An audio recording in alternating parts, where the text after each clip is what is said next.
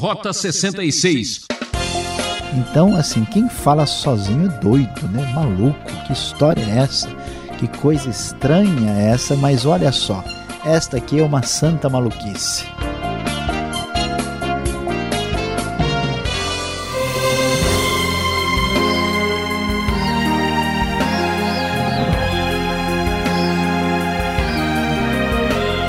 Cuidado! Se você estiver batendo pino, faça como o Beltrão aqui no programa. Comece a ouvir os conselhos do programa Rota 66. Estamos percorrendo um rali muito especial no livro de Salmos.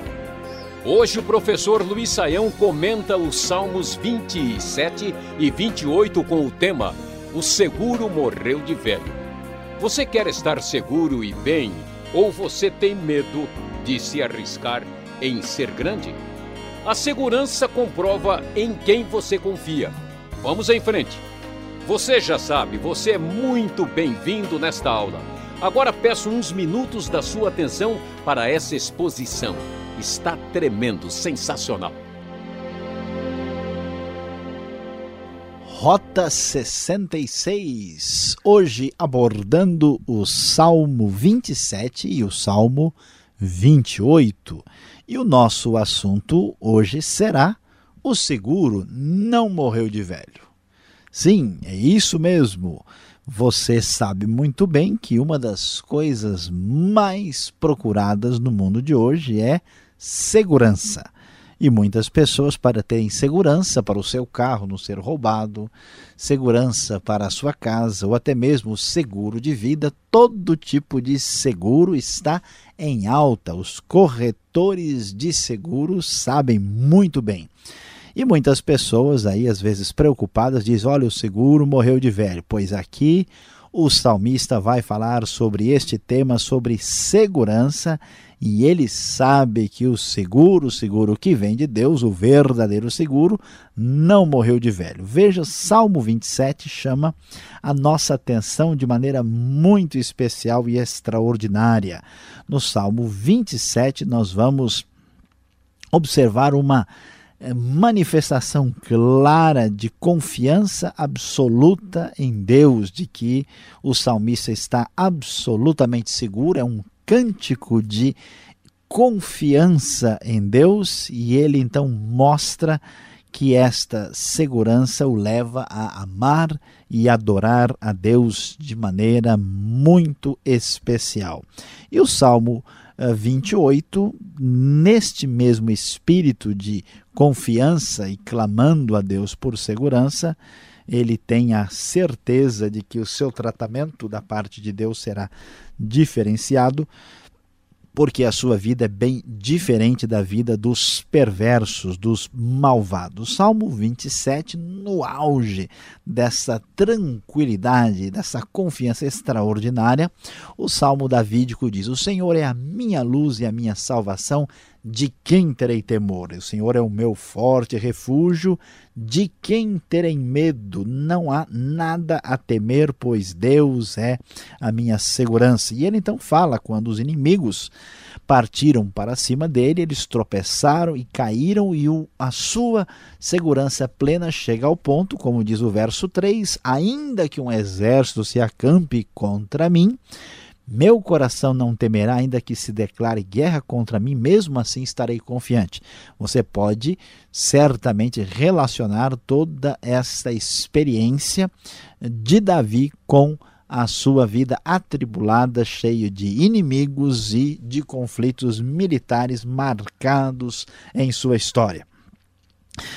Nesta perspectiva, ele então chega no versículo 4 e diz: Uma coisa pedi ao Senhor é o que procuro, que eu possa viver na casa do Senhor todos os dias da minha vida para contemplar a bondade do Senhor e buscar sua orientação no seu templo. Pois no dia da adversidade ele me guardará protegido em sua habitação. No seu tabernáculo me esconderá e me porá em segurança sobre um rochedo. Então triunfarei sobre os inimigos que me cercam, em seu tabernáculo oferecerei sacrifício com aclamações, cantarei louvarei ao Senhor. O salmista observa a grande tranquilidade que é ter Deus habitando no meio do seu povo. A segurança está que o Senhor vive no seu santuário, no seu templo, na sua casa, e ele deseja estar presente, deseja buscar a presença de Deus, porque entende que essa presença de Deus é a verdadeira garantia de segurança para a sua própria vida.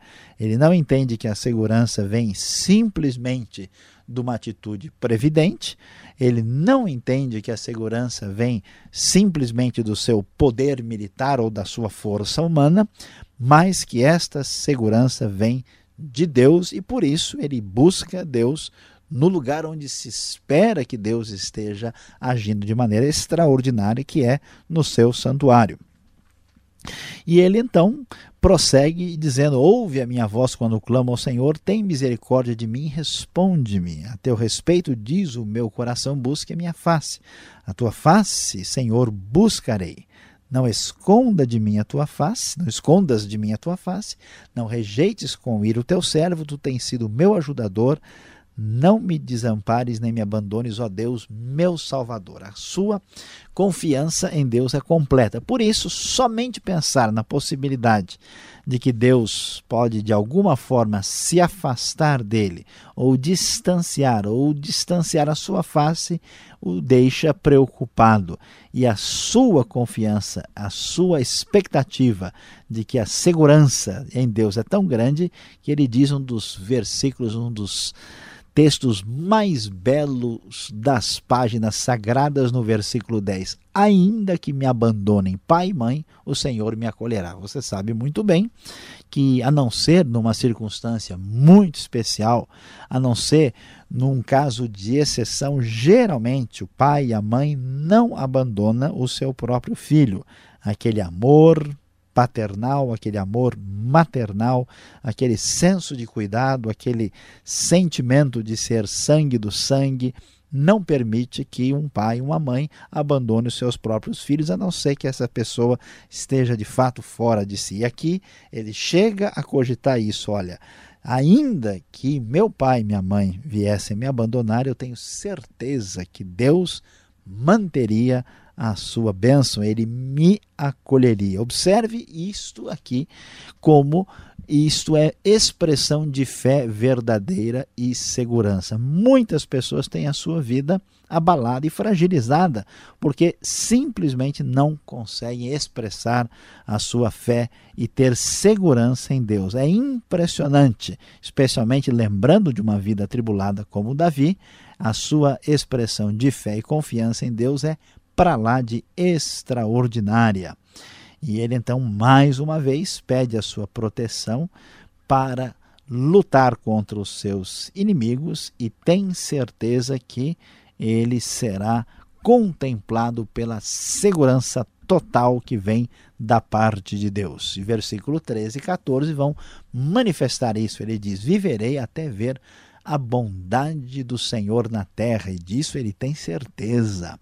E a sua última palavra do Salmo 27 é: espere no Senhor, seja forte, coragem, espere no Senhor. É muito importante destacar que em qualquer circunstância na vida nós agimos por fé. Nós não temos certeza se as coisas vão dar certo, se as coisas vão dar errado. Nós não podemos ter certeza e segurança a respeito de nós mesmos e também não podemos saber se o perigo nos atingirá. Então, a nossa atitude anterior faz muita diferença. Muitas pessoas, por exemplo, são tão negativistas que praticamente elas acabam criando circunstâncias problemáticas em função da sua fé no fracasso. A segurança, o sentimento de confiança profundo em Deus é a verdadeira comprovação da fé da pessoa que se relaciona com Deus. É impressionante observar que pessoas que têm pouca segurança e pouca razão para estarem firmes, humanamente falando, têm tanta confiança e fé e segurança em Deus que manifestam isso e transpiram isso pelos poros. Por outro lado, pessoas temerosas, autoconfiantes, dependentes apenas de si mesmo, de si mesmos, são pessoas que acabam mostrando uma fé no fracasso, uma fé na escuridão e naquilo que não vai dar certo, porque são pessoas que não experimentam a verdadeira segurança que vem de um coração que enxerga Deus de maneira tão especial. Prosseguindo, o Salmo 28 vai mostrar a mesma espécie de ideia de que Deus é a grande segurança, mas pedindo que Deus faça a grande diferença entre uh, o seu servo e também a, entre aquele que pratica o mal. O salmo começa clamando: Senhor, a ti eu clamo, minha rocha, ou seja, meu abrigo seguro.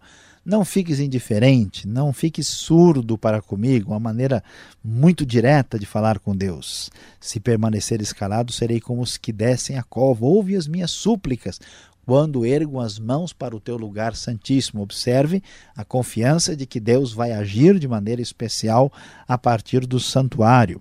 Não me des o castigo reservado para os malfeitores, ah, aqueles que abrigam maldade no coração. Retribui-lhes conforme os seus atos, visto que eles não consideram os feitos do Senhor. Bendito seja o Senhor, pois ouviu as minhas súplicas. Versículo 6.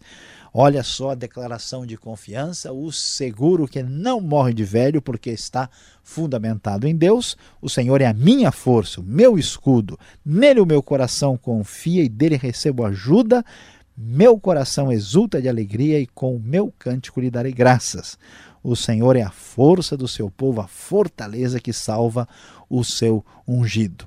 E aí, a grande confiança final do Salmo 28 é expressa dizendo, pedindo que Deus salve o seu povo, que abençoe a sua herança, cuida deles como seu pastor e conduze-os para sempre, diz o final do versículo 9. Então, observamos aqui a verdadeira expressão de fé manifestada no Salmo 28, quando se tem esperança verdadeira na segurança que há em Deus. Vamos encerrar a nossa reflexão aqui no Salmo 27 e 28, lembrando da antiga poesia que vem do inário, vem da poesia a histórica feita por aqueles que tiveram experi experiências semelhantes ao salmista. Vindo sombras escuras nos caminhos teus, ó, não te desanimes, canta um hino a Deus, porque cada nuvem escura um arco-íris traz quando em teu quando em teu coração tiveres paz. Aqui nós vemos a expressão de fé, a segurança total, a confiança em Deus e a prova de que o seguro, o verdadeiro seguro, não morreu de velho.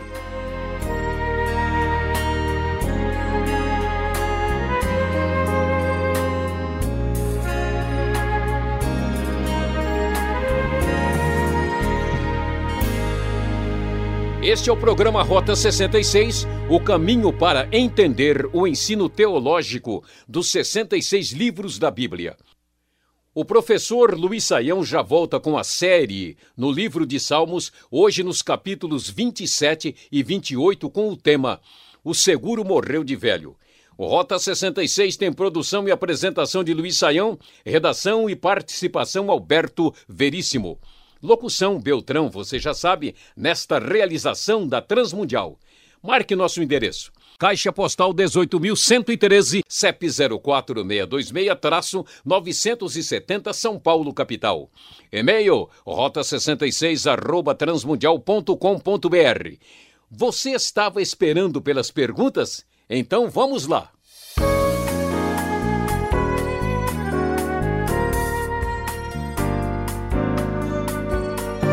Vamos em frente aqui no nosso estudo bíblico nos Salmos 27 e 28. O professor Luiz Saião já está aqui depois desse primeiro tempo na exposição, agora respondendo perguntas.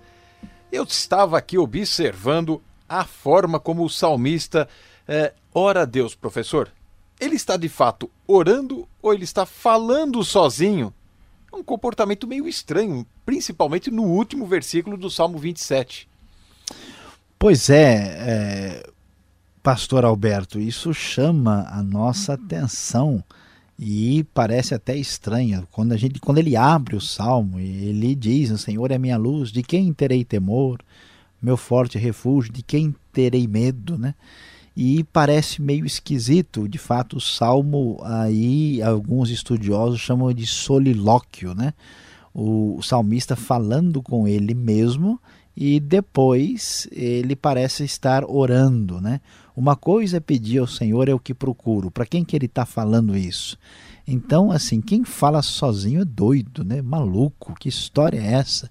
Que coisa estranha é essa? Mas olha só, esta aqui é uma santa maluquice, porque há uma necessidade. Todas as pessoas precisam conversar com elas mesmas, né? A gente conversa conosco mesmos ah, no travesseiro à noite, né? essa autorreflexão. É claro que se uma pessoa sai na rua falando alto, sozinho, coisas que não tem nada a ver, a pessoa está fora dos limites. Há uma, uma diferença né, entre uma pessoa que fala coisas sem nexo e sem sentido daquilo que é o pensar alto sadio. Então essa análise, esse falar consigo mesmo, está presente em muitos salmos e, e ele revela né, uma, uma, uma saudável higiene mental e espiritual que tem a ver com essa reflexão e conversa que acompanha também a oração. Então, é, é, estranho, é diferente, parece, mas é uma coisa boa, né? Inclusive, o nosso ouvinte pode até falar sozinho de vez em quando, mas tome cuidado e seja moderado, porque senão a coisa vai ser complicada. É, eu preciso conversar um pouco mais comigo mesmo, né? É, porque eu não estou me entendendo muito bem, né? Pois é, agora a segurança tão falada aqui, ela parece que é buscada no santuário, na casa de Deus. Lá no verso 4 mostra isso. Então a gente pode concluir disso que a igreja, eu fico lá tranquilo porque nenhum mal pode acontecer lá dentro.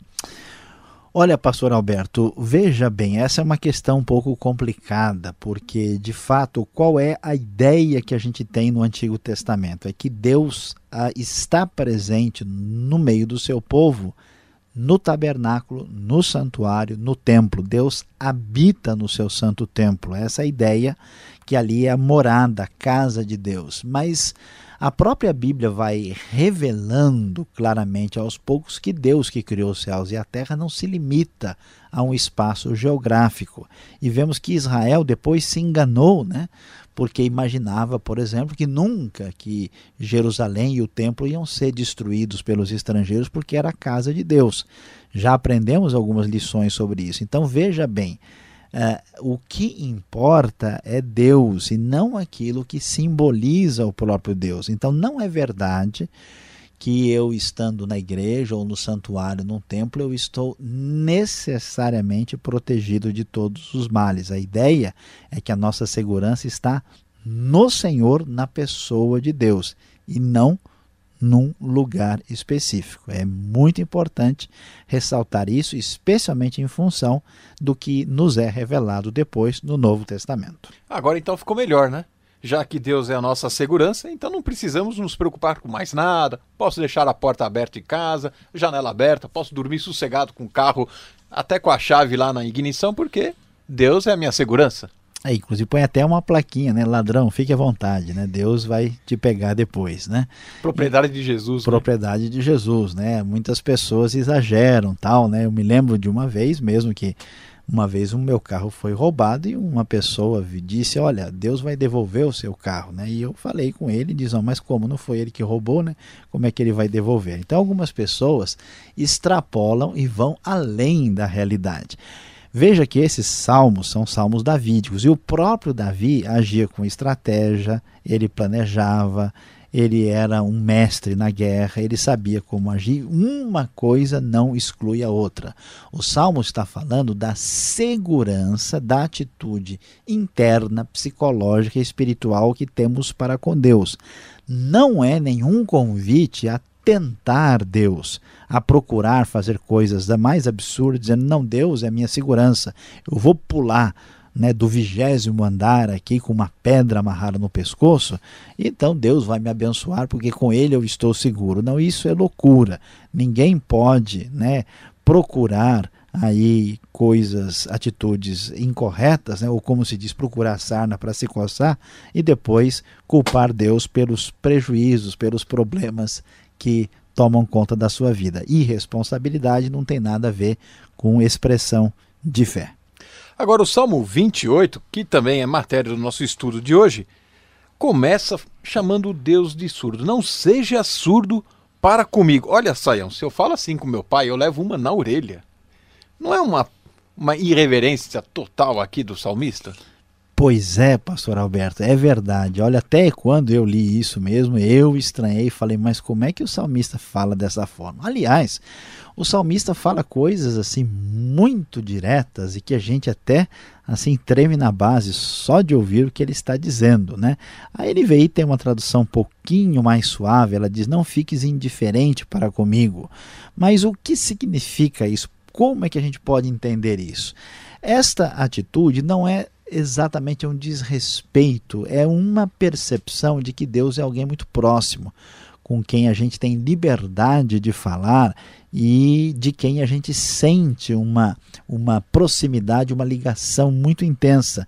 Por isso, o salmista fala com Deus com aquela franqueza que uma criança fala. Né? Uma criança fala com um adulto, às vezes o pai e a mãe ficam bravos, né?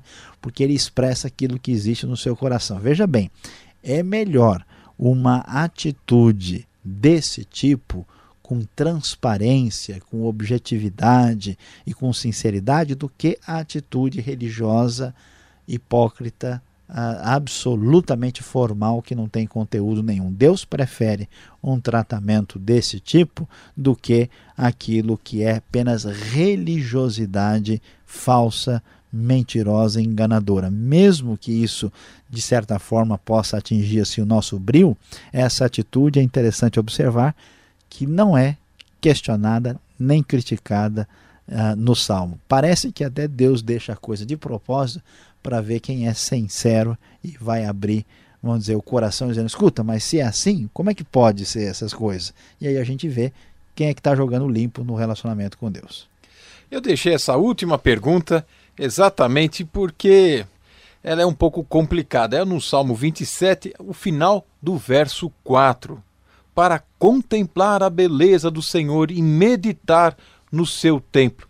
Como é que eu posso entender essa passagem, ela está um pouco assim é, abstrata demais para mim. É verdade, e é um texto um pouco difícil de ser entendido, mas vamos observar: o salmista, depois de manifestar sua segurança absoluta, ele diz que ele está interessado em buscar Deus. O que, que ele quer? Ele quer mudar para a casa do Senhor para ter esse relacionamento profundo com Deus. E aí o que, que ele pretende?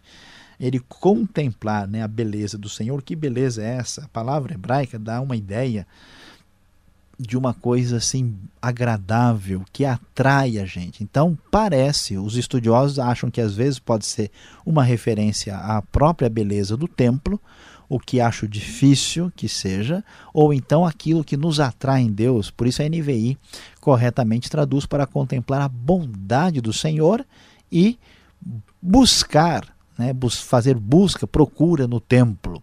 Algumas versões aí suprem meditação, que não é exatamente a palavra, e a NVI traduz de uma maneira mais a, adequada para o contexto, dizendo buscar sua orientação no seu santo templo. O salmista está assim desesperado, ansioso para ir ao templo para ter relacionamento com Deus, ele certamente deve buscar a bondade e a orientação que vem da parte do Senhor.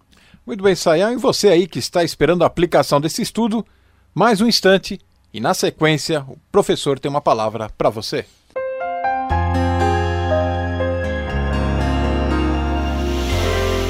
Hoje no Rota 66 você acompanhou o Salmo 27 e o Salmo 28 e descobriu com a confiança tremenda do salmista que o seguro não morreu de velho. Sim, o seguro, que é o seguro em Deus, da parte de Deus, jamais morrerá, jamais acabará.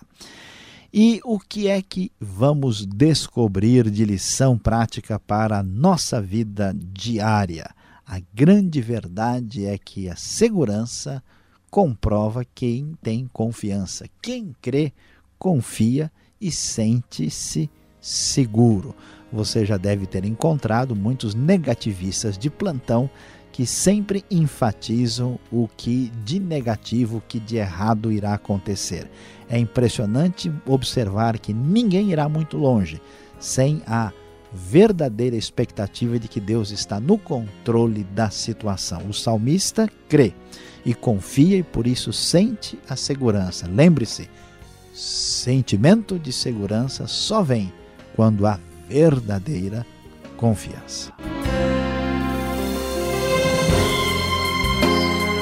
O programa Rota 66 de hoje chegou ao fim. Mas já temos um novo encontro marcado aqui, nessa sintonia e horário, com a série Salmos. Não perca! Mais informação deste ministério no site transmundial.com.br. E obrigado e até o próximo Rota 66.